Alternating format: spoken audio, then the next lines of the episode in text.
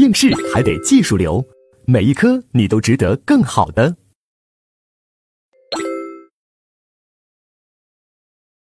那接下来我们就看第五讲财产犯罪。我们在基础部分其实已经把七大财产犯罪啊，它每一个罪的构成要件，我们一个一个就讲完了。那我们到了进阶部分，我们主要是来财产犯罪的一个大总结，因为我们知道财产犯罪也是我们分则里面最最重要的，考的最多啊。总则是什么？共同犯罪，分则是财产犯罪，所以我们要好好来总结。首先，第一节是什么呢？财产犯罪的既遂。当然，我们这说的财产犯罪指的是什么？是取得型财产犯罪，就是盗窃、诈骗、敲诈、抢劫、抢夺这些。那我们知道这些犯罪，它的行为模型基本上都是什么？都要求转移占有，那就是将他人占有的财物转移为什么？自己占有啊，自己占有。那大家给我想一想，那你说它的区分标准是啥？哎，它的既遂标准是啥？既遂标准就是建立自己的占有啊，建立自己的占有。那什么叫建立自己的占有呢？就是你取得控制啊。那什么叫取得控制呢？其实就是将财物置于自己的实际控制范围，置于自己的实际控制控制范围。你可以和财物保持一定的距离，啊，也就是说，你犯罪人要占有这个财物，那么你也可以是紧密占有，也可以是什么松弛占有，明白吧？啊，要注意这一点，啊，那在这里面呢，啊，总的指导原则就是什么？这就叫取得控制说，啊，因为你只有取得控制，你才能建立自己的占有，那你就既遂了，啊，在这里面大家就不要给我再想什么失控说了，失控说我就不多说了，那其实已经。啊，已已已已已经不重要了啊！以前曾曾经成为考试的啊一个标准，但是后来呢，已经把它替代了。这个我就不多说了啊。我们脚注里面给他说过。好了，那接下来是我们要具体分析的。具体分析，如果一个是小件物品，你比如说，我们考试就考过，狗蛋在一个商场柜台偷人家一个戒指。偷人家那个戒指装到自己口袋离开柜台，但是还没出商场大门的时候被保安抓获。现在问狗蛋是否既遂？那我们认为，由于这么一个小的物品，那么装到自己口袋的时候，就视为已经放在自己啊控制的范围内了，实际控制的范围内。那就建立自己的占有了，那就取得控制了，那就怎样？就既遂了。那这时候被抓，可不能变回什么未遂。这是小件物品。第二个，如果是大件物品怎么办？比如说狗蛋在商场要拖一个大空调，那抱着那个大箱子已经出了人家那个专柜，现在呢要出商场大门的时候被保安给抓了。那这时候他是既遂还是未遂？那我们认为这时候是未遂。那为什么呢？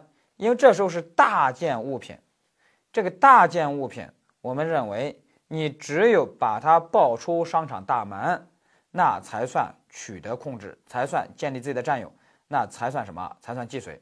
那这时候你光出了那个专柜还是不行的，所以这时候呢被抓，那是要定什么？还没出大门的时候被抓，那要定未遂，明白吧？好，这是小件物品、大件物品。第三个就是空间。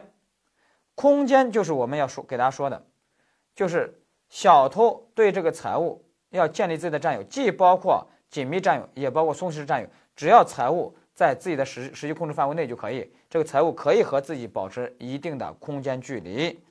你比如说，我们考试就考了什么呢？狗蛋在小芳家啊，翻见翻到人家院墙，进入人家正屋，然后呢偷出来人家一个行李箱，然后呢来到院墙，然后呢把这个行李箱。扔到院墙外一个僻静处，然后自己呢，现在呢，啊，又翻院墙啊，过去去找，结果呢没了，嗨，原来被一个捡破烂的以为是是垃圾破烂呢，给捡走了。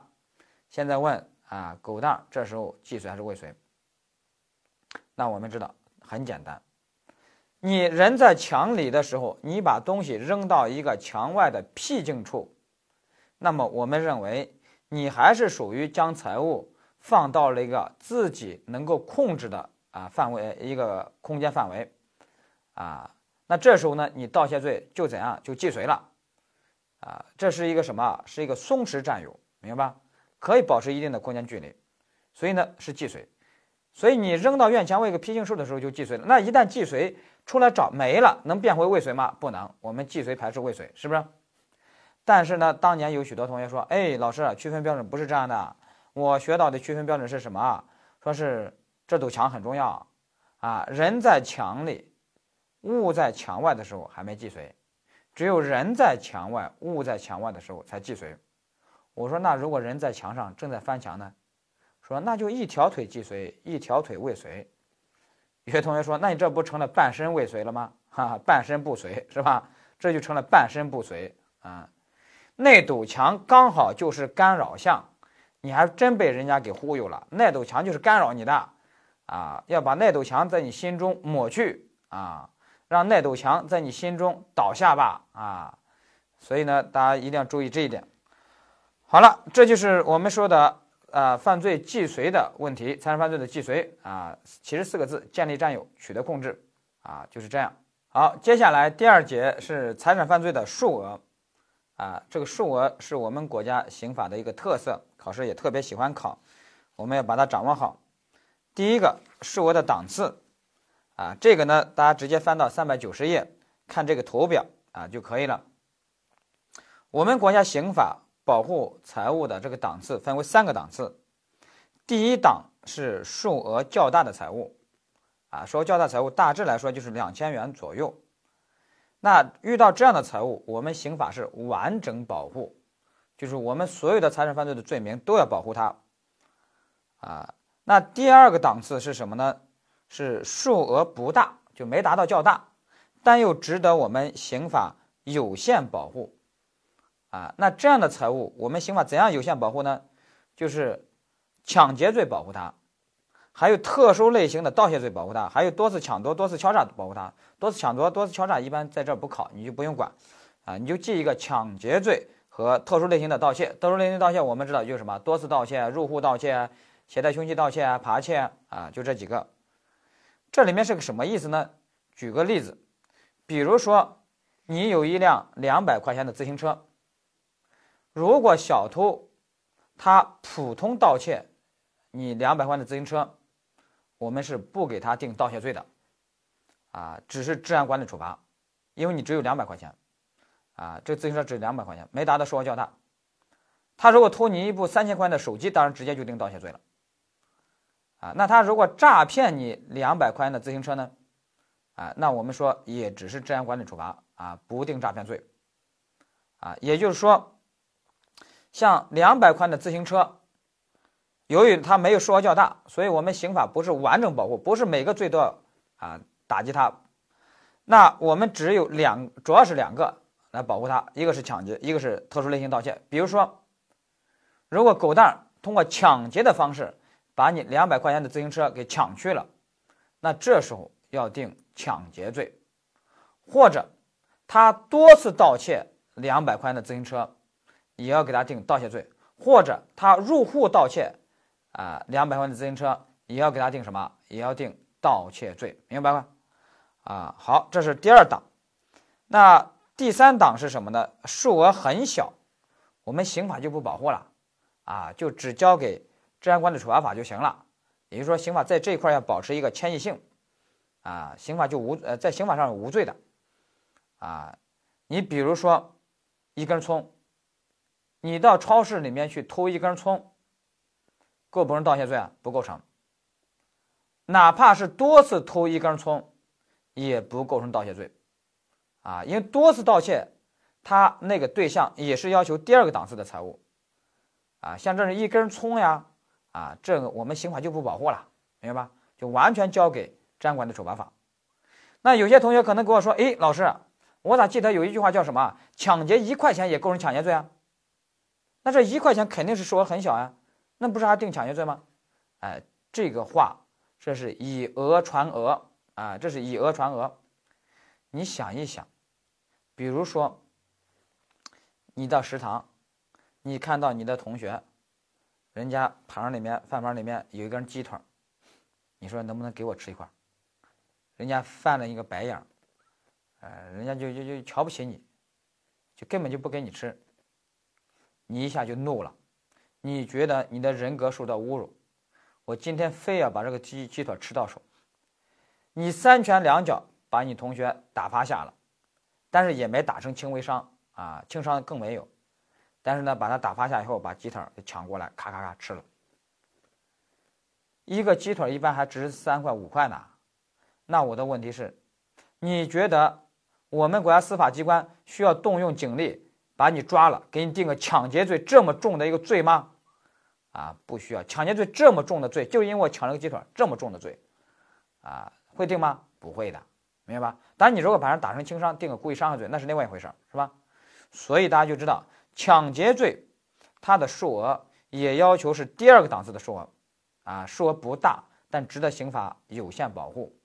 啊，那一般来说至少得是一百块钱左右吧，是吧？如果就是三五块钱，这个十来块钱，这个都不算，明白吧？啊，要注意这一点。好了，你如果把这个理解了以后，那我现在就问大家一个问题，我们一起来训练一下。比如说啊，食物中经常发生那种案件，偷人家外卖，啊，因为疫情期间叫外卖一般都是啊，只能放在这个啊楼道的那个一楼门口。结果有人呢就专门偷人家外卖吃，而且专偷人家的鸭血粉丝汤，而且一星期偷了三次，最后呢被警方抓了。被警方抓了以后，警方最后也不定罪，不定罪呢，但是他那个理由是啥？他理由我觉得啊在那啊说的不准确，啊理由是什么？呃，刑法第十三条但书规定啊，其实那个但书规定不能这样滥用的，啊。其实大家想一想，如果给这个家伙不定罪，理由是啥？理由是多次盗窃的对象也是有数额要求的。多次盗窃，他要求第二个档次财物，那第二个档次也要求数额不大，但是值得刑法保护。一般来说也得是一百块钱左右的。那现在一碗鸭血粉丝汤，一般来说也就是十五块钱，是吧？所以他根本就没达到。多次盗窃的这么一个对象数额要求，所以不定罪，啊，理由应当是这个，明白吧？但是呢，有的地方给人家定罪，理由是什么？你就是多次盗窃，所以我要给你定罪，那他就忘了，多次盗窃不是没有数额要求啊，多次盗窃也有数额要求，啊，要求是第二个档次的数额，明白吧？把这个呢要掌握好。好了，那我再问大家，实务中还有什么案件呢？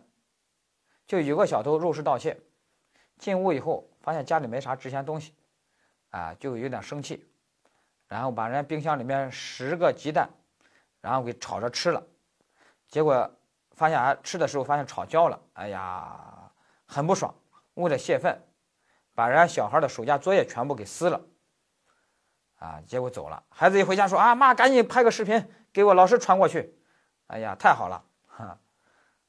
那我的问题是，你说他都构成什么？首先，他入户盗窃，偷吃十个鸡蛋算不算盗窃？有的说不算盗窃，算故意毁坏财物。吃到肚子里面当然算是什么盗窃了，非法占有了，是吧？占有的很彻底，直接占有了。那问题是，十个鸡蛋一般来说值几个钱？有没达到啊一百块钱的程度啊？啊，有没达到第二个档次财物啊？我们认为没有，啊，所以呢？他即使是入户盗窃，也是有第二个档次数额要求的，所以他应当不构成盗窃罪，啊，如果他入户盗窃，盗窃了人家一两百块的东西，比如说一辆自行车那样的，那也要构成盗窃罪。那至于说把孩子的作业给撕了，构不构成故意毁坏财物罪呢？那也不构成。故意毁坏财物罪那个毁坏财物的数额还要求五千元呢，啊，那这个显然没达到，是吧？好，大家把这个掌握好了以后，这张图表掌握好以后，我们最重要的是什么呢？要给大家铺垫一个问题，就是银行卡的问题。那在讲银行卡之前，我们先要给大家说购物卡。大家有没有在商场办那种购物卡？那种购物卡就比如说你你给人家商场三千块钱，人家给你办一个面额三千块钱的购物卡，这个购物卡呢，呃，是不记名、不挂失，也没有任何密码，就随便花了。我的问题是，你办了一个三千元面额的购物卡，结果被狗蛋给偷了。狗蛋用普通盗窃的方式偷了，那他现在盗窃的是一个怎样数额档次的一个财物呢？第一档还是第二档还是第三档？那他相当不相当于偷了一个价值三千块钱的东西呢？大家想一想，啊，我们认为他就偷了一个价值三千块钱的东西，为什么呢？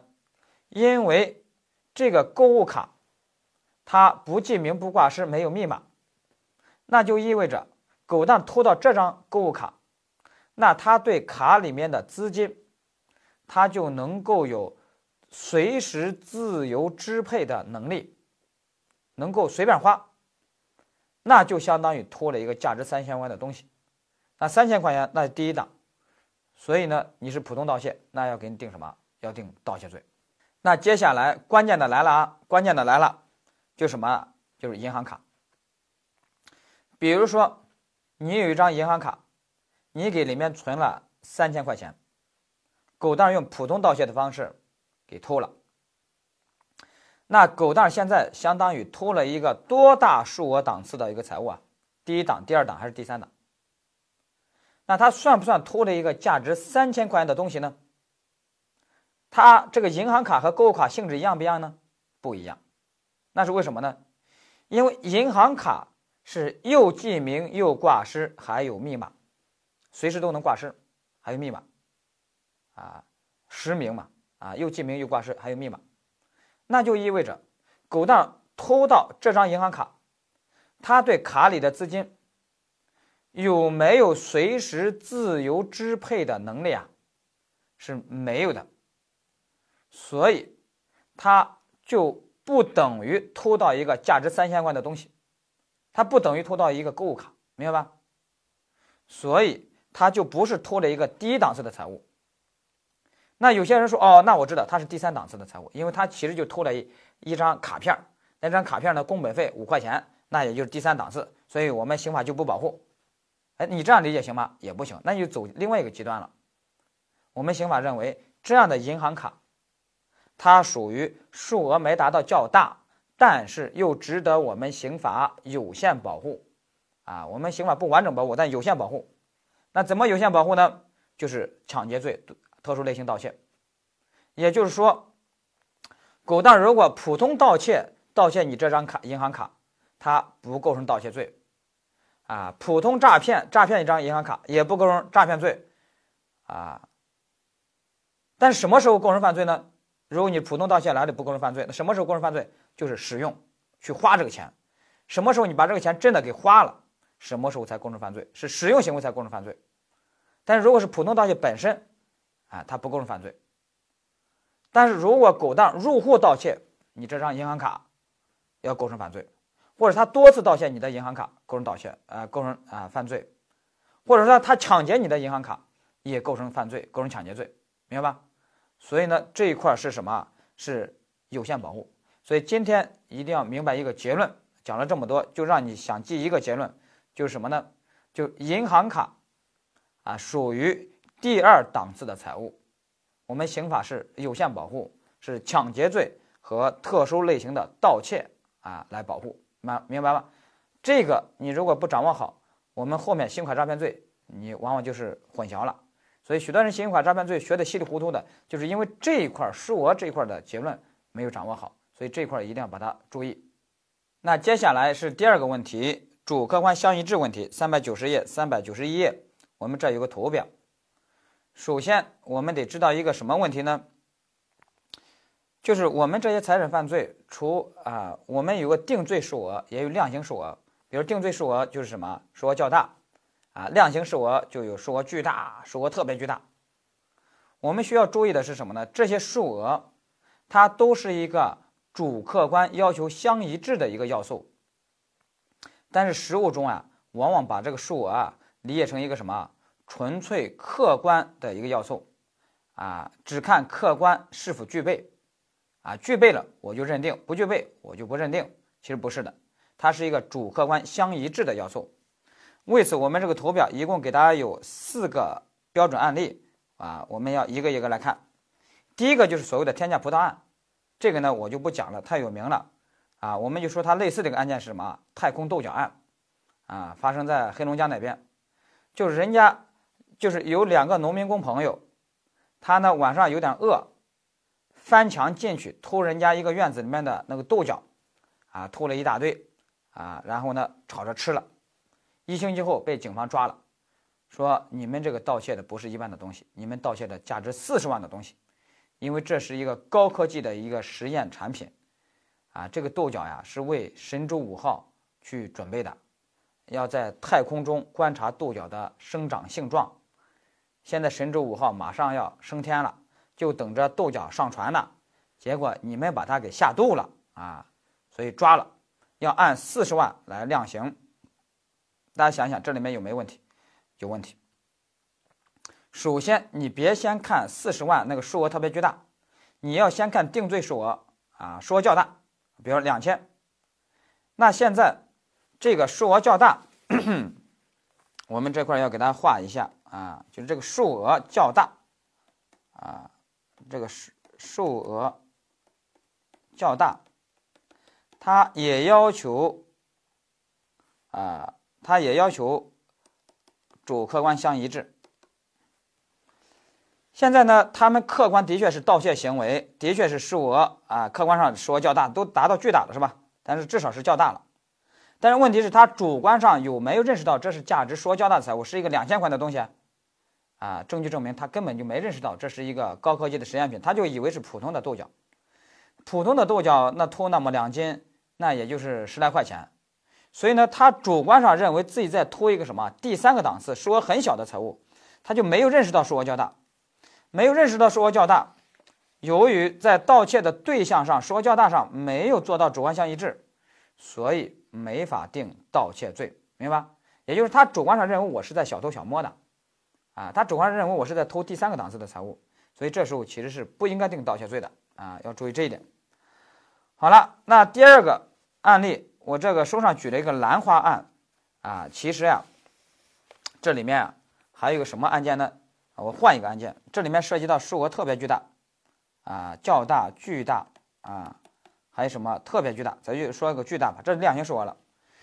就是有一个啊大老板，他住五星级酒店，然后叫了一个卖淫女上门服务，卖淫女给他服务完了以后，他给卖淫女说。啊，那个嫖资三千块钱，在那个柜子上放着呢，你把它拿走，你把门给我关上，啊，我要睡觉了。这个卖淫女当时拿这个三千万三千块钱现金，呃，三千块钱现金的时候，发现上面压了一个手表，他就把这个手表和现金同时拿走了。这个大老板醒来以后一看，啊，手表没了，然后立马报案。经鉴定，这个手表价值十二万，那已经达到数额巨大了。那现在呢？问题来了，给卖淫女怎么定罪量刑？首先，这个卖淫女，她说我在数额较大这一块我都没认识到。啊，她说数额较大我都没认识到，数额较大是两千嘛，大概两千左右啊。他说：“我都没认识到，啊，说巨大那就是要达到啊好多万呢。”他说：“为什么？”他说：“我以为这就是啊两百块钱的手表，啊，我哪知道值这么多钱？我两千块钱都没认识到。但是我们说，你这个两千你还是认识到了，为什么呢？道理很简单，人家是个大老板，住五星级酒店。”给你的嫖资都是三千，人家戴的手表，你说是戴几百块钱的、两百块钱的，怎么可能是吧？你这都是狡辩，所以你的数额较大，你首先是认识到了。你说较大，一旦认识到，那么你在说较大的范围内，主客观相一致了，那么定罪数额要打勾了。那首先你可以定盗窃罪。好，接下来说量刑，数额巨大，数额巨大，主观相一致吗？客观打勾了，因为客观上这个手表的确数额巨大了。那接下来主观上，这个美女有没有认识到数额巨大？她如果认识到数额巨大，啊，那真的就可以按数额巨大给她量刑。啊，那后来发现这个美女她真没有认识到这个手表价值十几万，啊，因为她也不是啊，呃，证据证明她不懂这些名表，所以呢，数额巨大他是真没认识到。那真没认识到的话，那这个数额巨大，那就没法给他认定了，那量刑就只能按数额较大来量刑，而不能按什么？不能按数额巨大来量刑，明白吧？啊，要注意这一点。好了，你把这个理解了以后，这就是我们说的啊，你不能光看客观，说只要客观打勾 就一定定罪，这里面要求主观相一致。但是呢？反过来还有另外一种误解，说只要客观上不具备这个数额。反过来还有另外一种误解是认为什么呢？说只要客观上不具备这个数额，那么就一律不定罪量刑。这又走到另外一个极端，这就是我们要说的后面两个模型。比如第三个模型，甲在商场看到一个女士啊，穿的这个很光鲜亮丽，然后呢偷人家这个包。他以为这个包里面很值钱，结果他偷到手，发现包里面只有一百块钱。那我们有啊，实务部门说，由于偷到手的只有一百块钱，没有达到数额较大，所以呢就不定罪。大家想一想，这个说法对还是错？这个说法是错的。那我们就要说，客观这个打勾是啥意思呢？我们知道客观呀，盗窃罪的客观其实是有两种啊，两个档次的，一个是什么？一个是危险，一个是什么？实害结果。你如只要有偷盗数额较大财物的危险，或者说偷盗数额较大财物的危险性可能性，那么你客观就打勾了。明白，实害结果那个客观打勾是对既遂来说打勾的，所以我们认为你偷人家一个女士的包，想偷人家里面的东西，那么我们认为虽然你没有偷，没有实际偷到数额较大的财物，但是你肯定有偷到数额较大财物的危险性可能性，那么你客观其实就已经打勾了，那已经打勾了。那主观当然你也想偷一个数额较大的财物，主观也打勾了，所以肯定是成立了盗窃罪，只是说没有实际偷到数额较大财物，那不是既遂，而是什么？而是未遂，明白吧？把这个呢要掌握好啊，所以呢许多人呢把这个理解错了。那接下来我们看最后一个模型，最后一个模型第四个模型又考过了，这个我给大家举了一个模型，也要把它记住，就什么呢？甲他已经。来到一个珠宝店，他踩好点了，他已经看上了一个价值一百万的珠宝，他晚上来偷，晚上来偷呢，结果他给认错了，他认错了，他以为眼前这个珠宝就是价值一百万，然后呢就拿回家了，实际上他拿错了，也他拿的这个呢只是价值一万，而一百万的那个珠宝呢还在旁边呢，那现在就问怎么办？那有的观点认为说，啊，首先数额较大这一块儿，我们先说数额较大，因为数额较大，它这现在有个一万那到手了，是吧？一万到手，这一万肯定是客观打勾，主观也打勾了，你是盗窃了一万这财物的什么既遂啊？因为你这都有实害结果了，是吧？盗窃一万的既遂。那现在问题是什么呢？就是数额这已经不是巨大了，这是特别巨大了啊，特别巨大。那这个数额特别巨大，这个怎么认定呢？首先，你主观上是打勾了，因为你主观上想偷数额特别巨大的财物。但是客观呢？啊，我们说客观分为两种情况，一种是实害结果，一种是什么危险？那大家给我想一想，他客观上有没有偷到那个一百万那个数额特别巨大财物的那个危险性啊？你还是有的。啊，还是有这危险性可能性的。那所以你客观其实也是打够了，也是打够了，只是说你没偷到，实际偷盗，那没有实害结果，那是个未遂，是吧？所以我们说你还构成盗窃数额特别巨大财物的什么啊未遂，明白？啊，那你一方面构成盗窃数额较大财物，就一万元的什么既遂，一方面又构成盗窃数额特别巨大财物的什么未遂，但你整体是几个行为？一个行为，然然后怎么办？想象竞合择一重，啊，想象竞合择一重，就是这样处理。但是很遗憾，啊，实务中啊，其实呢也有另外一种少数观点，这里面还有观点展示。有少数观点认为说，这个数额特别巨大这个财物呀，它是一个客观具备与否的要件，它不要求主观相一致。只有客观突到了这个数额较大，呃呃，这个一百万的财物，我才给他适用啊数额巨呃特别巨大的法定刑啊。如果没偷到手，那不要给我说什么盗窃数额特别巨大的未遂，也就是说盗窃数额特别巨大这块没有未遂既遂，只有具备和不具备。啊，这是少数说，啊，但是我们司法解释用的都是多数说，啊，就是说，啊，是构成了盗窃数额特别巨大财物的什么未遂，然后想象竞合择一种，明白吧？把这个呢要掌握好，这个呃点呢还考过两次啊，选择题考过，然后主观题还考过，考过观点展示啊，把它要掌握好。好了，那这个理解了以后。那剩下的大家就可以自己去应用了。那值得我们后面数额还值得我们给大家提醒的是什么呢？就是三百九十三页有一个第六个点，就是犯罪所得的数额啊。还有第五个点也得说一下啊。至于说第二个档次财务、第三个档次财务那些呢，我们前面都讲过了，我们就不说了。我们就说第五个，就是违禁品的数额。违禁违禁品的数额，举个简单例子，考试考过，比如说。啊，咱们一二年考虑什么？乙抢夺邹某的现金二十万，抢到手后发现全部都是假币。现在问乙的抢夺罪是否既遂？那我们对违禁品，就是啊违呃假币呀、淫秽物品呀、毒品呀这些怎么判断呢？你记一句话就完了，就是根据行情价给他定个数额，然后呢？按照我们前面的数额的标准去认定就完了。这个行情价可以是那种黑市价啊，非法交易价。什么意思呢？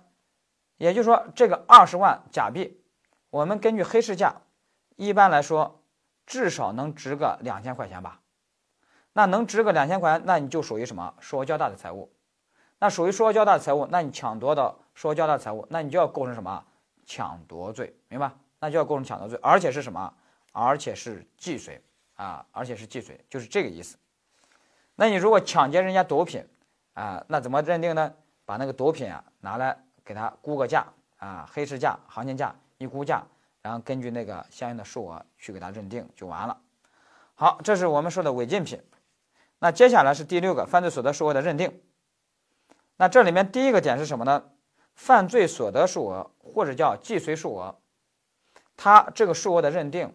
不受事后一些状况的影响，啊，不受事后状况的影响，啥意思呢？就是你只要既遂了，你事后啊，你犯罪人又不满意呀，你又怎么去处置处分呀？那些都不影响，明白吧？不影响既遂的数额啊，把这个要掌握好。比如说，有一个警察朋友还告诉我一个案件，挺搞笑的。有一个男的，比如说狗蛋儿，他自己家里有一只啊柯基狗，那个宠物狗柯基，啊是个母狗，他想偷人家啊一个公狗，也是柯基狗，然后给自己这母狗要配种，他偷到手了，但是很快就被警察抓了，警察就告诉他，狗蛋儿，你偷的人家这个柯基狗啊，也是母狗。他说啊，那白偷了，那白偷了，那我这个盗窃应当是未遂吧？啊，那大家想一想，他这个盗窃未遂还是既遂啊？那依然是既遂啊。事后那些情况我们都不影响既遂的认定，你都偷到手了是吧？肯定既遂了。还有，还有个狗蛋儿偷人家煤气罐，偷了三个煤气罐放在三轮车上，啊，往回蹬，蹬到家门口。因为那个煤气罐晃来晃去，咣一下爆炸了，一下把狗蛋炸的是遍体鳞伤。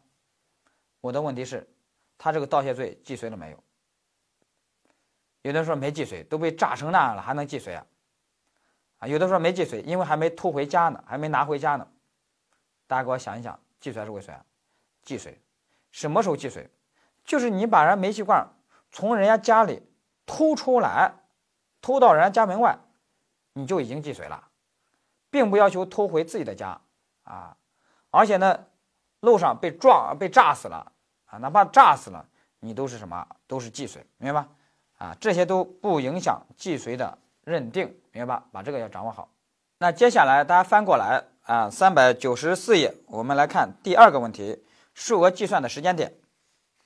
啊，这里面呢，直接看书上一个案例，你就明白什么意思。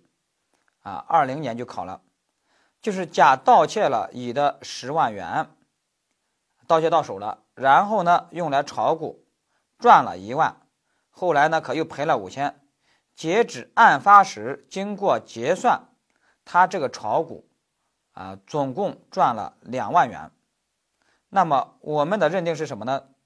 他的犯罪所得数额是十万，也就是既遂数额是十万，炒股赚的这个两万，这属于犯罪所得的收益，收益，明白吧？那换句话说，这里面要得出一个结论，就是犯罪所得的数额，就既遂数额。要以犯罪时为准，而犯罪所得的收益，它的数额以犯罪后案发时为准啊，以犯罪后案发时为准啊，把这个要掌握好啊。这个原理呢，在受贿罪的数额里面就经常考，要把它掌握好。好了，接下来第三个点，犯罪所得数额的认定不能扣除犯罪投入的成本啊，不能。扣除这个成本，啥意思呢？你比如说，狗蛋有一天来到书店，给老板说：“老板，我要考法考，啊，我要买一套百浪涛的刑法四件套，注意哦，不是床上四件套，是百浪涛的刑法啊四件套。”老板说：“行，啊，给这一套。”狗蛋说：“多钱？”啊，老板说：“三百块钱。”狗蛋就给老板了三百块钱，老板用那个牛皮纸把那一套包好，给了狗蛋。狗蛋拿回家一看，打开一看，是一套前苏联的刑法教材。但是呢，也是正版，也是呃，但正版而且还价值一百块钱。啊，那现在就要问，首先咱们不考虑那个数额较大的那个问题啊，咱们就考虑定性。狗蛋。有没有财产损失？老板构不构成诈骗罪？先不考虑诈骗罪的要求数额较大，我们说，啊，狗蛋有没有财产损失？啊，根据我们前面给大家讲的，狗蛋有财产损失，因为什么呢？因为我花这笔钱的目的是要买百浪涛的刑法四件套，啊，我的目的落空了，我钱就花冤枉了，我就有财产损失。所以你这个老板要构成诈骗罪啊，要构成诈骗罪。那老板构成诈骗罪，现在老板诈骗罪的犯罪所得的数额，或者说既遂的数额，我们怎么计算？他骗到狗蛋的钱是骗到了多少钱？三百块钱。那现在问题是，那他犯罪所得的数额是三百块钱呢，还是三百块钱减去他？付出的一百块钱，因为他还付出了一个一百块钱的前苏联的刑法教材嘛，是吧？啊，也就是说，哦，他的犯罪所得数额是不是两百块钱？换句话说，这个犯罪所得数额是算的是毛收入，还是算的是净收入？啊，我们的结论是什么？算的是毛收入，而不是净收入，也就是说，不能扣除。这一百块钱的这个成本啊，这都你给人家一百块钱的这个书，那我们认为这都属于你诈骗的一种工具啊。你想让你诈骗成功，你诈骗的工具，所以这个成本我们不给你扣除，我们只看你到手的是什么三百块钱，那就是三百块钱，明白吧？这犯罪的所得数额是三百块钱，把这个原理呢一定要掌握好啊。这也就告这道题也就告诉我们，大家知道刑法这个科目啊很特殊啊，特殊在哪呢？就它的观点立场、理论立场争议特别特别大啊。你如果稍微了解一下我们学界就知道，观点展示啊，理论立场争议特别大。所以学刑法一个特殊点就是什么呢？就是必须一个老师跟到底，啊，中途不能换老师。如果中途换老师的话，会神经错乱的，明白吗？啊，所以呢，在这里面呀，啊，还真得得注意这一点。好了，这就是我们说的这个数额的问题。